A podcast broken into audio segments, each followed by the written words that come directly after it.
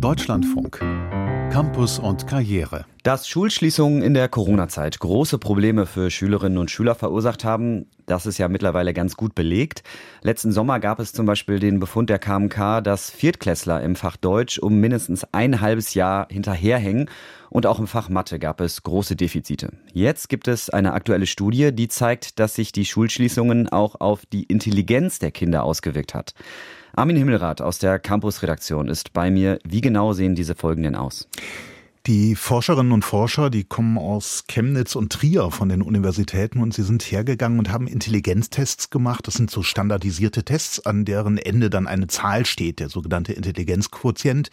Und ähm, das wird ja auch umgangssprachlich sehr gerne genommen und haben das einfach gemessen.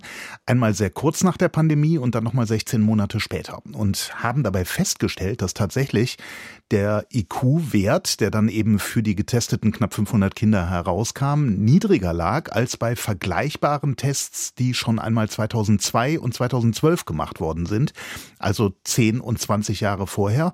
Und daraus haben sie eben geschlussfolgert, dass sie sagten, da gibt's einen Knick, die Zahl ist runtergegangen und deshalb hat sich da offenbar die Schulschließung, hat sich die ganze Corona-Situation und die Pandemiesituation eben auf den IQ der Kinder, der getesteten Kinder und Jugendlichen ausgewirkt. Wie kann es denn sein, dass durch ein halbes Jahr Schulschließung die Intelligenz von Kindern sinkt?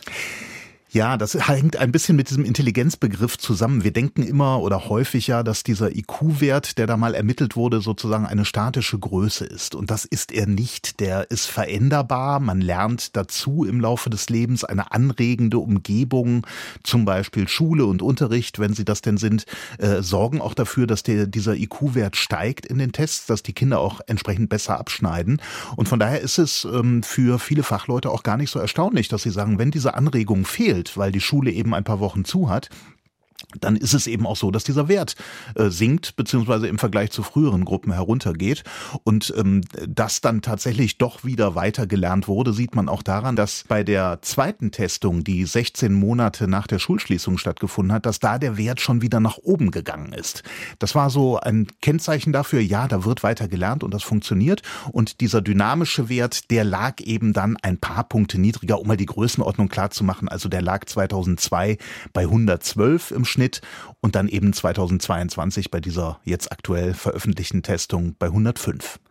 Jetzt gibt es aber auch einzelne Forscher, die die Studie kritisieren. Was hat es damit denn auf sich?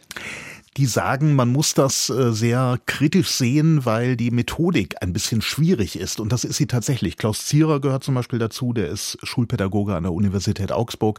Und der sagt, ähm, man muss zum Beispiel bedenken, dass äh, dieser Intelligenzwert möglicherweise, dieser IQ-Wert auch beeinträchtigt wird, wenn Kinder sehr viel an elektronischen Geräten spielen, wenn sie sehr viel aufs Handy oder aufs Tablet schauen. Das war nachgewiesenermaßen häufiger während der Corona-Phase der Fall und während der Pandemie Pandemie und während der Schulschließung. Er sagt also, auch der Effekt könnte daher kommen.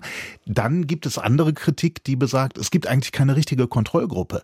Das ist tatsächlich auch ethisch schwierig. Man kann ja nicht Kinder aus einer Klasse äh, mit Unterricht bespielen und die anderen nicht und dann mal gucken hinterher, wer denn besser gelernt hat oder wo der IQ-Wert äh, sich verbessert oder verschlechtert hat.